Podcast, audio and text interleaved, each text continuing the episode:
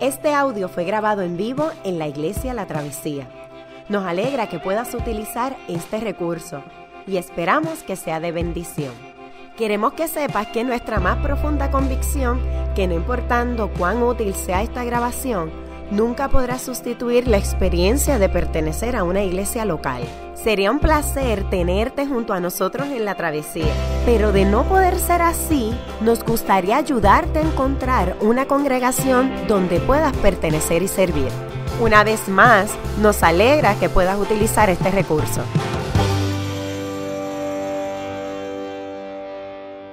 El texto se encuentra en Eclesiastés capítulo 12 comenzando en verso 1 hasta el verso 8. Esa es la palabra de Dios, en el nombre del Padre, del Hijo Espíritu Santo. Acuérdate de tu Creador en los días de tu juventud, antes que lleguen los días malos y vengan los años en que digas, no encuentro en ello placer alguno antes que dejen de brillar el sol y la luz, la luna y las estrellas, y vuelvan las nubes después de la lluvia. Un día temblarán los guardianes de la casa y se encorvarán los hombres de batalla. Se detendrán las molenderas por ser tan pocas y se apagarán los que miran a través de las ventanas se irán cerrando las puertas de la calle, irá disminuyendo el ruido del molino. Las aves elevarán su canto, pero apagados se oirán sus trinos. Sobrevendrá el temor por las alturas y por los peligros del camino. Florecerá el almendro, la langosta resultará onerosa y no servirá de nada la alcaparra, pues el hombre se encamina al hogar eterno y rondan ya en la calle los que lloran su muerte. Acuérdate de tu Creador antes que se rompa el cordón de plata y se quiebre la vasija de oro y se estrelle el cántaro, cántaro contra la fuente y se haga pedazos la polea del pozo Volverá entonces el polvo a la tierra como antes fue, y el espíritu volverá a Dios, que es quien lo dio. Lo más absurdo de lo absurdo, todo es un absurdo, ha dicho el maestro.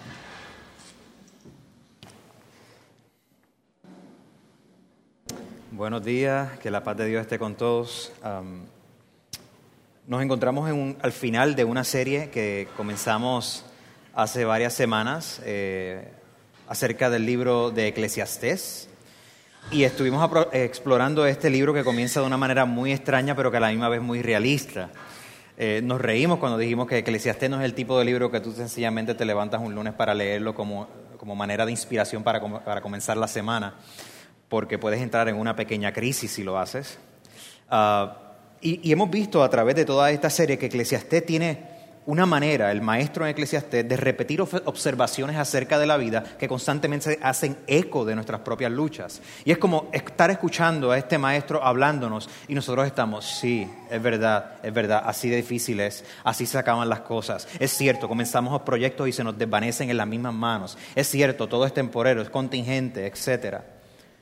Al principio del libro tenemos esta única declaración, ¿verdad? vanidad de vanidades, todo es vanidad.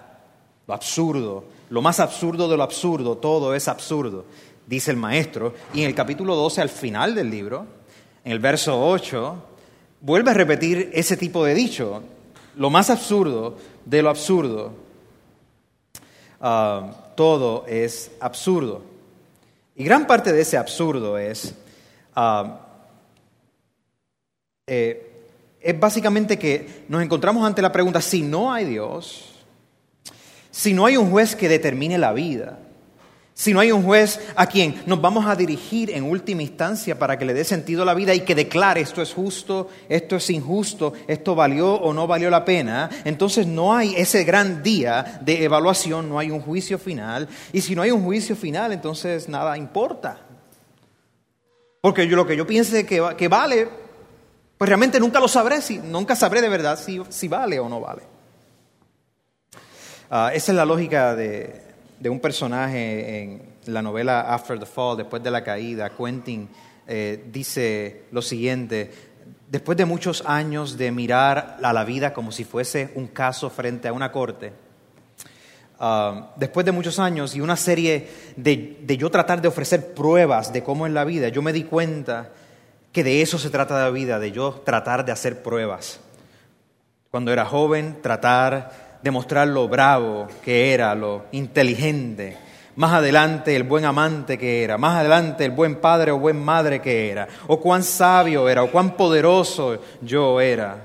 Pero al fondo de todas estas cosas ahora me di cuenta que había una gran presuposición, que al final de todo yo sería justificado por lo que yo hago, o sería condenado, que habría un veredicto y hasta que llegó el día de mi desastre, cuando me di cuenta que cuando yo me paro al frente de esa corte, no hay nadie, no hay un juez, todo lo único que queda soy yo solo en esta litigación sin sentido de mi existencia, lo cual es otra manera de decir que la vida no tiene sentido.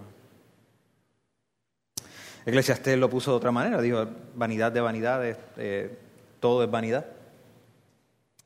Pero Eclesiastés, además de alzarnos y ponernos una serie de preguntas, ya nos ha enseñado varias cosas y hemos aprendido varias cosas. Ahora sabemos ah, que el trabajo o nuestra insistencia en que el trabajo va a proveer sentido a la vida es vanidad. Es absurdo también. No hay que Ah, no, hay no, hay nada que ganar con la constante idea de que si yo trabajo más debajo del sol, entonces voy a encontrar el sentido de la vida. ¿Por qué? Porque para Eclesiastés trabajar de esa manera es como correr contra el viento. Correr contra el viento. Hemos aprendido que el trabajo, inclusive, que es bueno, no puede llenar nuestros últimos anhelos. También hemos aprendido que la sabiduría es buena, pero en última instancia no es lo que va a determinar el significado de la vida, es vanidad, dice. Que, que solo aumenta la tristeza mientras más sabemos. Él dice, mientras más se sabe, más se sufre. ¿Verdad? Y claro, algunos de nosotros que estamos en Puerto Rico nos hacemos esa pregunta. Ah, yo no me quito. Hmm, yo creo que sí. También hemos aprendido el placer, que hay muchas cosas placenteras en la vida, pero, pero todo es vanidad, dice Eclesiastes. Ah, el vino es vanidad, las relaciones humanas son vanidad, las canciones que cantamos son vanidad, los parques, las casas que tenemos, los viñedos a los cuales vamos para extraer jugo de la vida es vanidad, los tesoros que tenemos. No hay nada que ganar bajo el sol, Eclesiastés dice aunque tenemos estos paréntesis únicos donde vamos a celebrar que ganamos una medalla. y como me pasó que estaba en una panadería ayer y la gente que sabe del tenis estaban gritando, la gente que no sabe del tenis pues de vez en cuando gritaban cuando pensaban que había un punto. La gente gritaba, se levantaban y yo allí tratando como de concentrarme escribiendo algunas cosas de este mensaje, terminándolo. Y era como que, ¡guau! Y yo, ok, ah, qué chévere, ¡guau! Ah, entonces a lo último, cuando todo el mundo se para y ponen la mano en el pecho, café, vino, medias libras de pan, donas, era un momento exquisito, toda una experiencia religiosa, los pelos parándose, la gente llorando. Está bien, teníamos que hacerlo, hay que hacerlo, hay que brincar y llorar y que se paren los pelos y todas esas cosas. Sabemos que después de una semana volvemos a la rutina, se nos olvidó ese gran logo, se queda como una gran nostalgia, como, algunos de ustedes que todavía miran la época de oro de Tito Trinidad. ¿Verdad? Porque en última instancia, estas pequeñas celebraciones se fuman, se vuelven recuerdos, pequeños puntitos en el mapa de nuestras rutinas semanales, pequeños destellos de que, ah, mira, ¿te acuerdas que bien nos sentimos en aquel momento? Y hay que celebrarlo. Vamos a decir el pica power, vamos a decir oro y todas estas cosas. El placer es vanidad también. Aprendimos que el poder, el poder es vanidad, que no hay nadie para consolar las lágrimas de, de los oprimidos, de los vulnerables, de los que huyen, de los que sufren. Aprendimos también que el dinero es vanidad. Aprendimos que por causa de tenemos tantos problemas cuando miramos a nuestras posesiones como determinante para proveernos dirección en la vida y como la evidencia de que somos exitosos. Porque eso puede cambiar en un momento, nos pueden botar del trabajo en un momento, viene una crisis económica como la que sufrimos, cerraron la compañía, eh, la clientela en el negocio pequeño se, redujo, las becas se eliminan, o sea, hay un montón de cosas que compiten en contra de eso. Ah, y por último, cuando llegamos aquí, al capítulo 12, se vuelve a repetir lo que pasó en el capítulo 3, al del polvo, el polvo somos y al polvo volveremos. Les dice, por último nos confrontamos con lo absurdo de la muerte. El maestro, sin embargo, a pesar de todo eso, nos, dice, sí, sí, pero aunque todo esto es vanidad, tenemos que esforzarnos por comer y por, y por beber y por encontrar satisfacción en el trabajo, claro que sí. Y, tenemos que saber que hay un tiempo para, sanar y un tiempo para, eh, hacer paz, un tiempo ah, para, sembrar, para cosechar, para reírnos, para danzar, un tiempo para amar, un tiempo para, reconciliar. Él nos ha dicho, en aquí, que, que debemos de regocijarnos en los destellos cuando Dios irrumpe como el sol que viene por encima del sol para ofrecernos prosperidad, respuesta. Hay también alegrías que recibir de parte de la fidelidad de Dios. Pero Eclesiastés es fuerte cuando nos dice entonces que la vida es incoherente si todo lo que tenemos está solamente debajo del sol. Si solamente debajo del sol lo que tenemos es solamente esta vida, se vuelve todo incoherente. Es un esfuerzo que se desvanece en nuestras manos tarde o temprano. Qué pequeñas alegrías hay debajo del sol si tratamos de excluir a Dios. Hay muy pocas. En el momento ya que seguimos leyendo Eclesiastés hacia el final, que es el capítulo 12, parece que el maestro ha aprobado su caso. Ha aprobado su caso.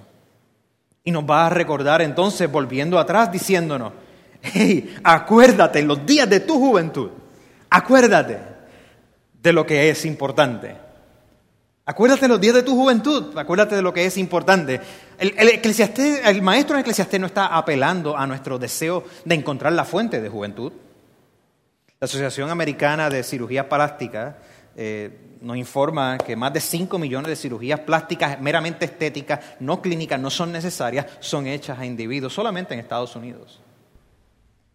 Eh, porque porque si tan solo podemos mantener nuestra juventud, eso equivale de alguna manera a mantener nuestro sentido, nuestro vigor, nuestra... Lo que pasa es que nosotros miramos nuestra juventud de forma idealizada. Si somos bien realistas, muchos de nosotros, we were a mess, éramos un revolú, una mogolla. El eclesiastés, el maestro nos va a decir, acuérdate de los días de tu juventud y y nos acordamos los días de tu juventud, ya sea que tú estés joven ahora o estés más adulto o más anciano, porque realmente nosotros nos da nostalgia de, esos mejores días que vivimos. Los versos del 9 al 10 más adelante, en el capítulo 12, del 9 al 10, se le llama el maestro sabio. El que nos está enseñando en Eclesiastés, el maestro, le, le dice, es sabio ese maestro. Es como si hubiera un, un editor al final del libro que quiso hacer un comentario último para cerrar y decirle, a la verdad que toda esta sabiduría, el hombre estaba bien, es sabio. De hecho, en el Antiguo Testamento eh, hay como tres categorías de líderes. Eh, tenemos, este, por ejemplo, en Jeremías 18, el profeta Jeremías dice, no le faltará la ley al sacerdote, ni el consejo al sabio, ni la palabra al profeta sacerdote, sabio el profeta. los sacerdotes eran aquellos responsables por, la liturgia, por enseñar al pueblo eh, la palabra de Dios como ha sido revelada. De hecho, e, hay un discurso, hay un, hay un, verso famoso también que se citan en las iglesias cristianas en Puerto Rico, por lo menos, que dice, por falta de conocimiento mi pueblo perece o ha sido destruido. El problema, eh, eh, en el contexto de, esa cita, de esa cita, lo que está diciendo es que el sacerdote no está fungiendo el rol que debía de fungir de ser un maestro y de enseñar correctamente y por eso el pueblo perece. Los profetas eran aquellos que hablaban de parte de Dios y usualmente comenzaban sus discursos diciendo, así dice el Señor. Y los sabios y las sabias eran hombres y mujeres que no, tenían los doctorados en consejería y psicología, o en motivación, o en liderazgo, o en las ciencias humanas, pero tenían una madurez profunda y devoción a Dios de tal forma que podían dar consejo de vida a otros. Nosotros hemos conocido a gente así. El maestro de Eclesiastés es, es como un maestro que es sabio y nos está hablando con palabra profética de Dios. Como que combina las tres a la vez. Y así él comienza, acuérdate del Señor tu juventud, tu día de tu juventud, antes que lleguen los días malos y vengan los años en que digas, no encuentro en ellos placer alguno. Nos está hablando de la memoria para poder luchar en la vida. Acuérdate del Señor, del Creador, los días de tu juventud. Esta es la primera vez en Eclesiastés que se, se refiere a Dios como un creador. Es una referencia explícita a que a la luz del Creador que está por encima de todo. Debemos tener esta conciencia de la muerte y de la felicidad de la vida solamente en relación al Creador. Acuérdate, organiza esta prioridad existencial, no solamente pensar que existe un Dios, sino activamente trata de contemplar esta realidad. Acuérdate del Creador en los días de tu juventud, es decir, en los días desde, desde el cual te está formando tu carácter en los días donde hay tantas luchas emocionales, desde ahí, acuérdate, Señor, de tu juventud. Algunos de nosotros no, no, no crecimos bien en esa etapa. Está bien porque Eclesiastés nos ha hablado de todas las etapas de la vida.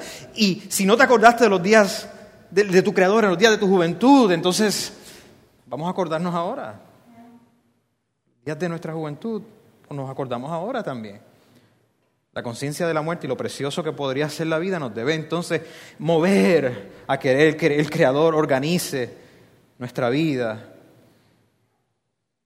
Porque a veces el, sentido de, eh, de, lo inevitable, el sentido de que, de que la vida es frágil nos puede mover a, a desear más que el Creador reorganice toda nuestra vida. Nota que dice, acuérdate de los días de tu juventud y Um, en el Nuevo Testamento se nos informa cómo Jesús eh, trata una etapa de la vida de forma bien particular. En una conversación con sus discípulos y con otra gente, Jesús les dice a esto, les aseguro que a menos que ustedes cambien, y no es que se vuelvan como en su juventud, dice, que ustedes cambien y se vuelvan como niños, como niños no entrarán en el reino de los cielos. Eclesiastés dice, acuérdate del Señor los días de tu juventud. Y Jesús dice, a menos que seas como un niño,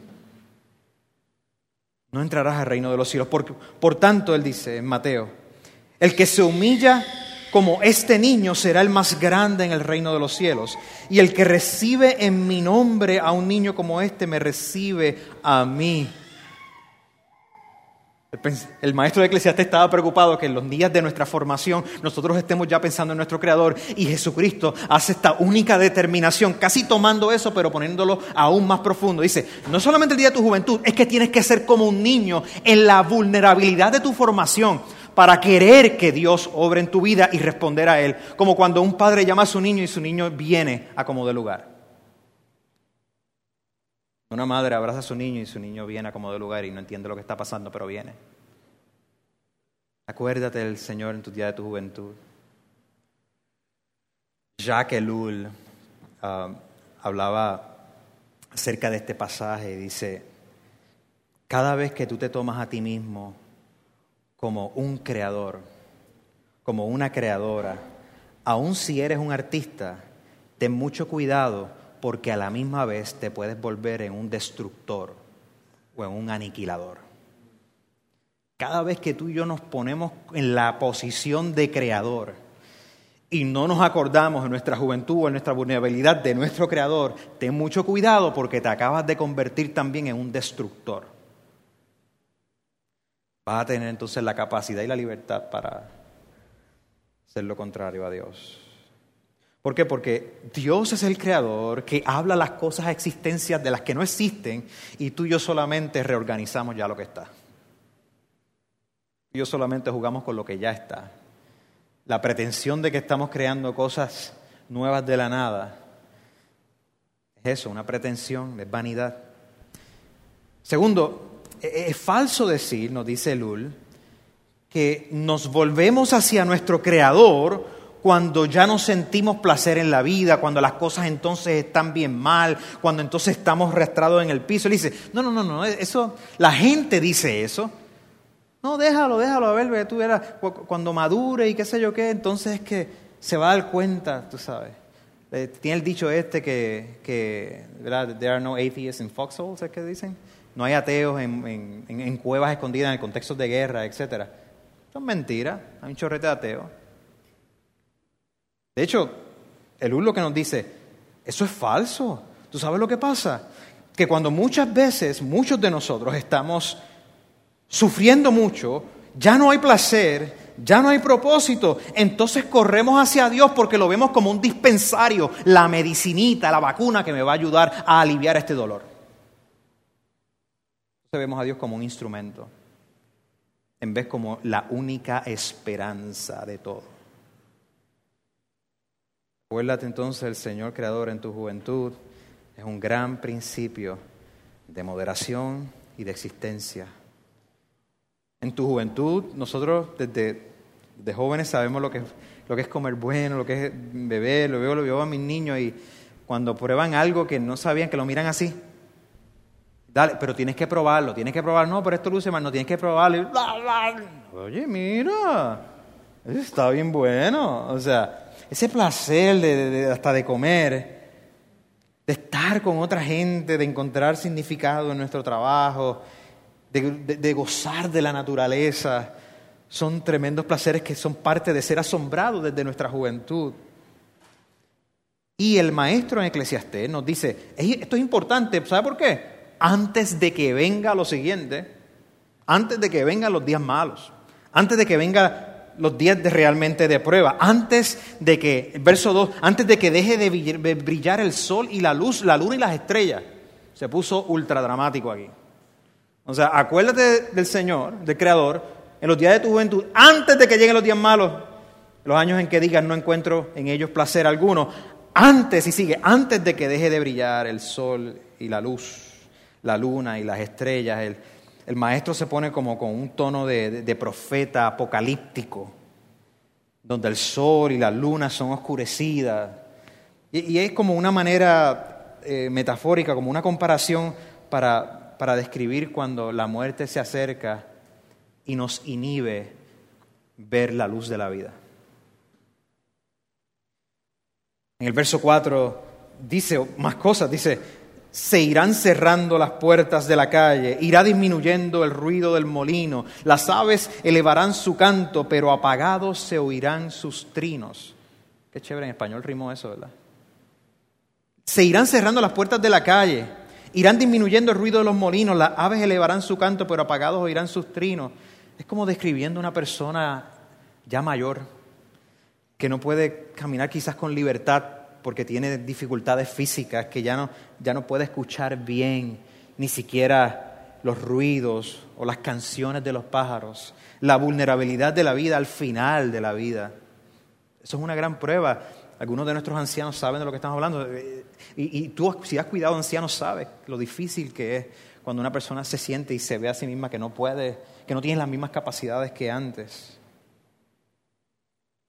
Hay, hay temor de, de las alturas, hay temor de viajar, hay temor del movimiento limitado, de los apetitos que una vez lo caracterizaron a esa persona.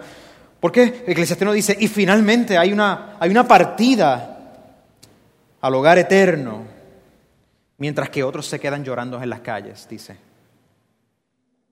Verso 6, acuérdate del, de tu Creador antes de que se rompa el cordón de plata y se quiebre la vasija de oro y se estrelle el cántaro contra la fuente y se haga pedazos la polea del pozo y se describe como todos estos objetos que tienen que ver con el uso cotidiano, inclusive para subsistir, para como una lámpara, el cántaro donde se, se recoge la comida, el pozo desde el cual se, se, se toma el agua, la muerte se acerca y amenaza la rutina diaria con que nosotros subsistimos. El verso 7 se completa la muerte, ¿verdad? Del polvo venimos, al polvo vamos, somos polvo. Es como una, una referencia a Génesis, ¿verdad? Somos, fuimos hechos por Dios. Dios metió su aliento en nosotros del, del polvo, ¿verdad? Entonces llega a la conclusión del capítulo 1. Entonces lo más absurdo de lo absurdo, todo es absurdo, pero esto es solamente una conclusión parcial, porque este, este maestro se mueve ya, ya nos está diciendo de que sí hay vida después de la vida, sí, sí ya nos está dando la, la, pista de que el Creador reorganiza la vida para que no haya, para que todo no sea vanidad y se está moviendo hacia la esperanza de la resurrección de los muertos. Mira cómo continúa diciendo.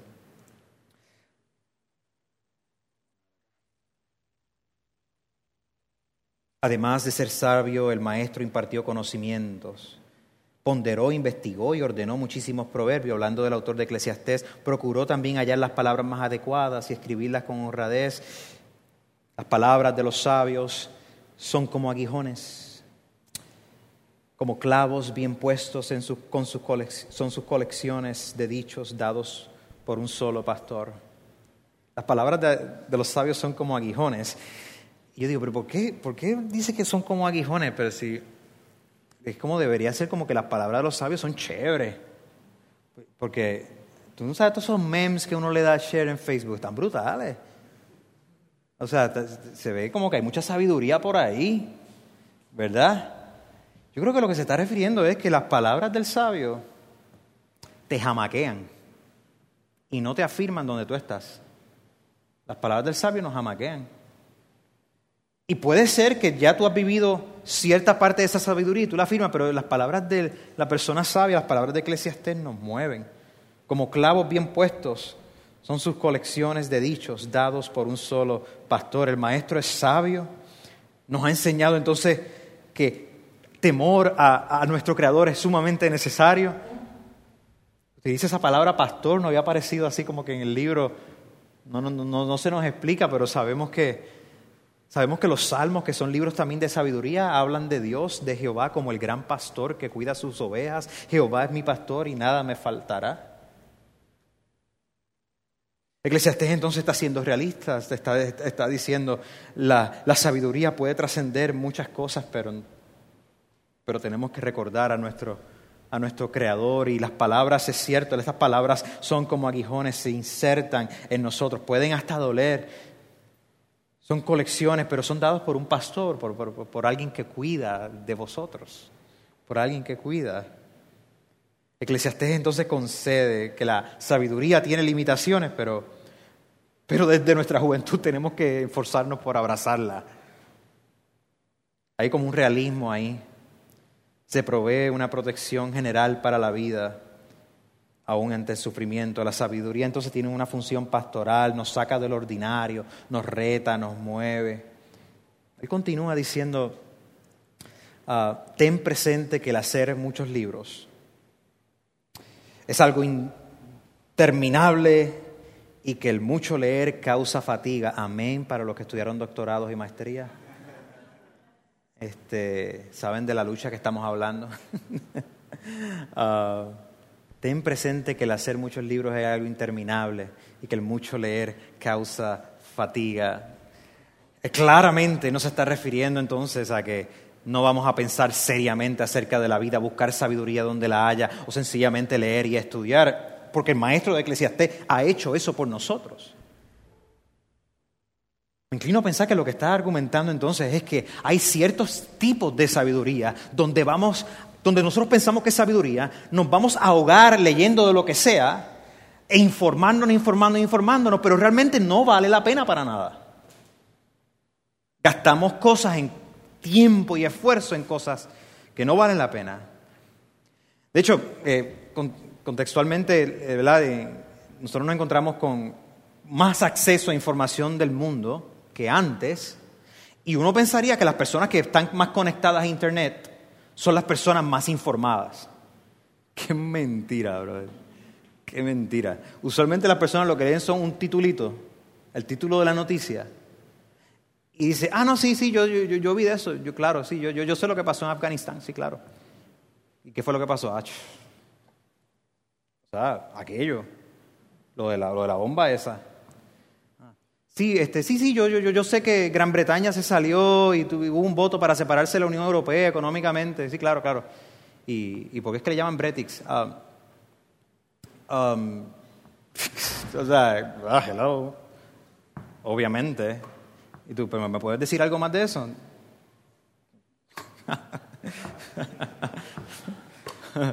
sí, sí, yo sé que yo, sé que hubo un revolú entre Gigi Fernández y Mónica Puy, yo no sé, y toda esa cuestión, tuiteando. Sí, ¿qué fue lo que pasó? Ha hecho una tiraera. ¿Qué fue lo que pasó? Envidia, mano. O sea, la gente está más y más expuesta a cosas y están mucho, mucho más desinformadas. Porque la exposición lo que hace es que te da la ilusión de que porque tú te expones a algo lo conoces. De que recibiste sabiduría de que leíste un par de cositas allí y ya te sientes experto o experta. De como leíste share, uff, uff, sabes de eso. Lo interesante es que yo he visto gente dándole share a cosas que son falsas, artículos que son falsos de websites de sátiras. Eso es lo más chistoso. Cuando alguien dice, ay, yo no sabía, miren esta noticia. Como la persona no leyó la noticia, lo que hizo fue que le hizo share a una noticia falsa que es una sátira. Eso sí que es chistoso. Así que ten presente que el hacer muchos libros es algo interminable y que el mucho leer causa fatiga cuando son cosas que no van a traer sabiduría. En las palabras de Franz Kafka, el que había escrito Metamorfosis, uh, quien él apunta al provecho de ser retados por información que rete nuestro carácter, por ejemplo. Él dice, creo que debemos leer solamente el tipo de libros que nos hieren y apuñalan. Necesitamos los libros que nos afectan como un desastre, que nos afligen profundamente, como la muerte de alguien a quien queremos más que a nosotros mismos, como ser desterrado dentro de un bosque de los lejos de cualquiera. Un libro debe ser el hacha para el mar congelado hay en todos nosotros. Pues déjame, déjame leer Eclesiastés. Miremos el tamaño de esta hacha. El fin de este asunto es que ya se ha escuchado todo. Teme pues a Dios y cumple sus mandamientos, pues Dios juzgará toda obra, buena o mala, aún la realizada en secreto llegó el hacha. El fin de todo esto es que ya se ha escuchado todo, no hay nada nuevo.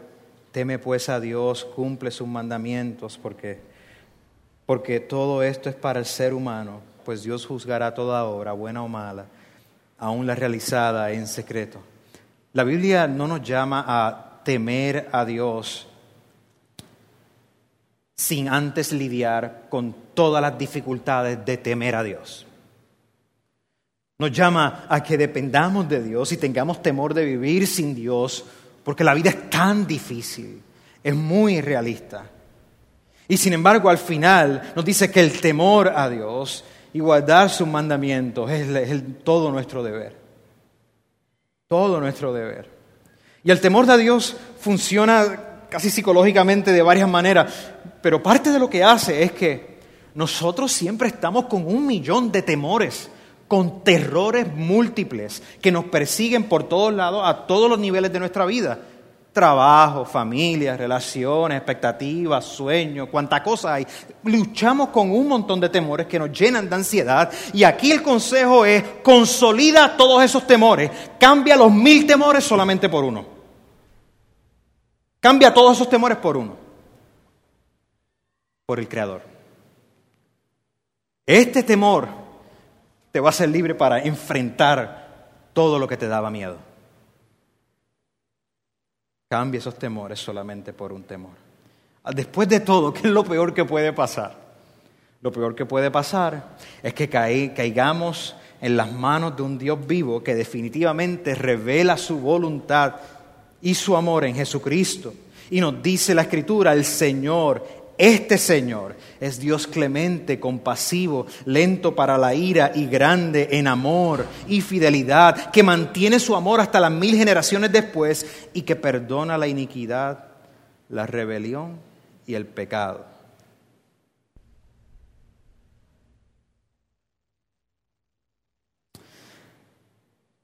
Eclesiastés no puede decir todo lo que debe decir, nos deja con muchas preguntas. Eclesiastés se mueve en una dirección y nos hace, nos obliga a llegar a Jesús. Nos obliga a llegar al testimonio de los discípulos de Jesús, nos obliga a contemplar sus respuestas de cómo toman temas del libro de Eclesiastés y los retoman. En el Nuevo Testamento hay una cita que se desprende de, de Eclesiastés. En Romanos capítulo 3, verso 10 dice, porque no hay ni un justo ni uno solo y está haciendo eco de Eclesiastés capítulo 7. Pero hay otros lugares donde los temas los retoma y nos ofrecen más información. Mientras que Eclesiastés nos dice, alégrense, traten de alegrarse, aunque la vida es vanidad. En el Nuevo Testamento se convierte en el fundamento de la alegría que Jesús vino, que se encarnó, que nació de la Virgen María, de una mujer vulnerable, de los rechazados, y Jesús vino a los rechazados por este mundo. Que encontremos alegría en que Jesús encuentra a los perdidos, a ti y a mí. Que encontremos alegría en la resurrección de aquel que dijo que hay vida después de esta vida, porque Él es el que es dueño de la vida. El apóstol Pablo en su carta a los filipenses habla es como, una, carta dedicada a la alegría.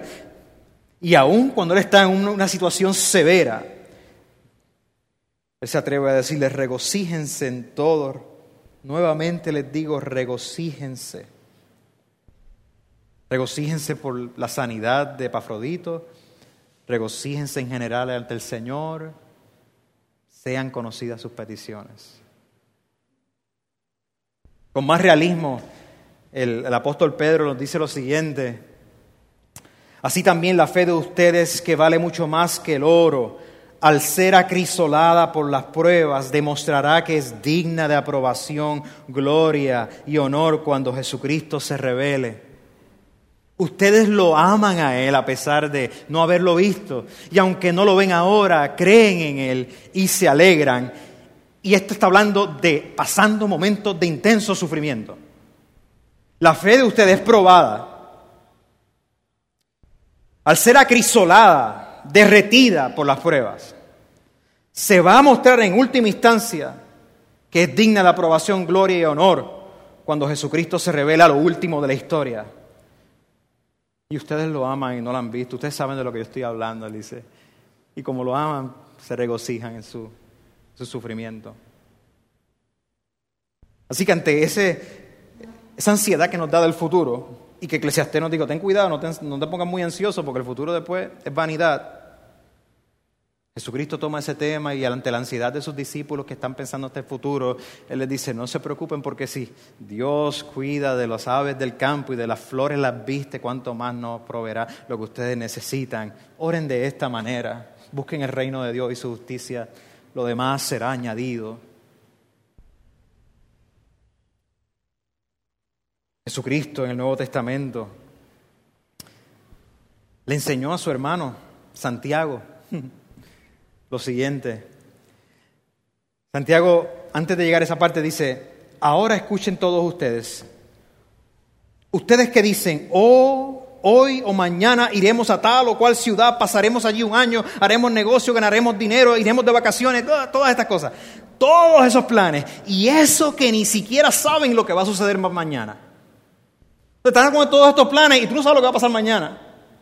Y continúa entonces diciendo, ¿qué es su vida?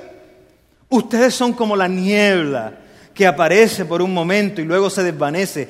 Más bien deberían de decir, si el Señor quiere, si Él desea, si es su voluntad, viviremos y haremos todos los planes. Si Él lo desea. Nota que esto no es bajar el moco, como dicen por ahí. Esto es ser realista a cómo se organiza la vida. La vulnerabilidad de nuestros planes es tan gigantesca que Eclesiastés nos dice, todo es absurdo. Y la realidad del Dios soberano es tan gigantesco que Santiago, el hermano de Jesús, se atreve a decir, ¿qué es la vida? Pues mira, es niebla, pero cuando vayan a planificar lo que sea, mejor digan, si Dios lo desea, va a suceder. Y Dios siempre desea aquello que es bueno, justo y amable y que trae gloria al Hijo y por lo tanto satisfacción a nuestra vida. Recuerda que vamos a morir, dice Eclesiastés. Recuerda que vamos a morir. Y e, e, ese asunto viene por, a través de todo el libro. Recuerda que vamos a morir. Y este tema se transforma en el Nuevo Testamento. El Nuevo Testamento también va a decir, recuerda, recuerda que vas a morir. Y sin embargo hay uno que da vida. Recuerda que vas a morir pero recuerda que si mueres vivirás.